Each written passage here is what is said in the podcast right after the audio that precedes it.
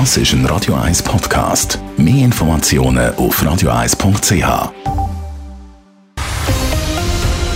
Radio 1 Thema.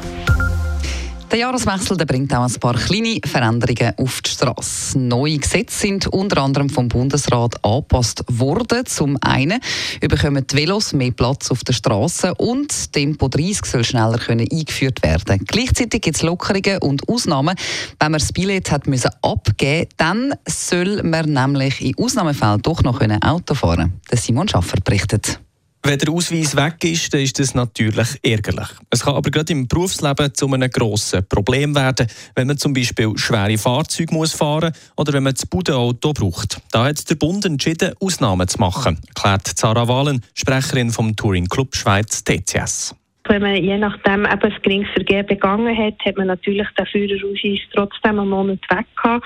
Und das kann natürlich unter Umständen sehr gravierend sein, wenn man für das Arbeiten auf das Auto oder eben auf das Dürfen fahren angewiesen ist. Und mit dem will man eigentlich dem wie entgegenwirken, sodass die Leute nicht müssen mit einer Kündigung rechnen wegen etwas Kleinem, in Anführungszeichen.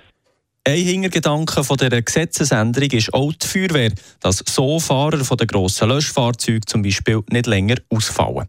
Eine weitere Änderung im neuen Jahr betrifft Fahrgemeinschaften. Hier schafft der Bund die gesetzlichen Grundlagen, dass man Leute, die sich zum Beispiel der Arbeitsweg in einem Auto teilen, kann bevorzugen. Carsharing soll vereinfacht werden. Das ist jetzt natürlich äh, noch ein bisschen Theorie. Es soll aber möglich sein, dass äh, Leute, die das zweite oder das dritte oder das vierte unterwegs sind, um zu arbeiten oder sonst irgendwo her, dass die eben auch zum Beispiel auf Bötsspuren oder ähm, bei Fahrverbot dürfen durchfahren aber, betont TCS-Sprecherin Sarah Wahlen, das Auto von so einer Fahrgemeinschaft muss entsprechend gekennzeichnet sein. Wirklich verbreitet ist das aber noch nicht. Zum Schluss noch eine Änderung, die für die einen ein Ereignis ist, ein Ärgernis, für die anderen ein grosser Erfolg. Gemeinden können neu Tempo 30 einfacher einführen. Bis jetzt hat man nämlich immer vorher müssen ein aufwendiges Gutachten in Auftrag geben. Das entfalle teilweise, erklärt TCS-Sprecherin. Also auf Hauptstraßen wird es natürlich weiterhin ähm, so gehandhabt wie bisher. Also das sind wirklich eher Quartierstraßen oder nicht stark befahrene Straßen.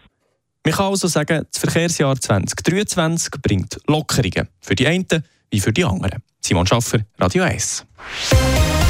Radio 1 Thema. Jederzeit zum Nachlesen als Podcast auf radio1.ch.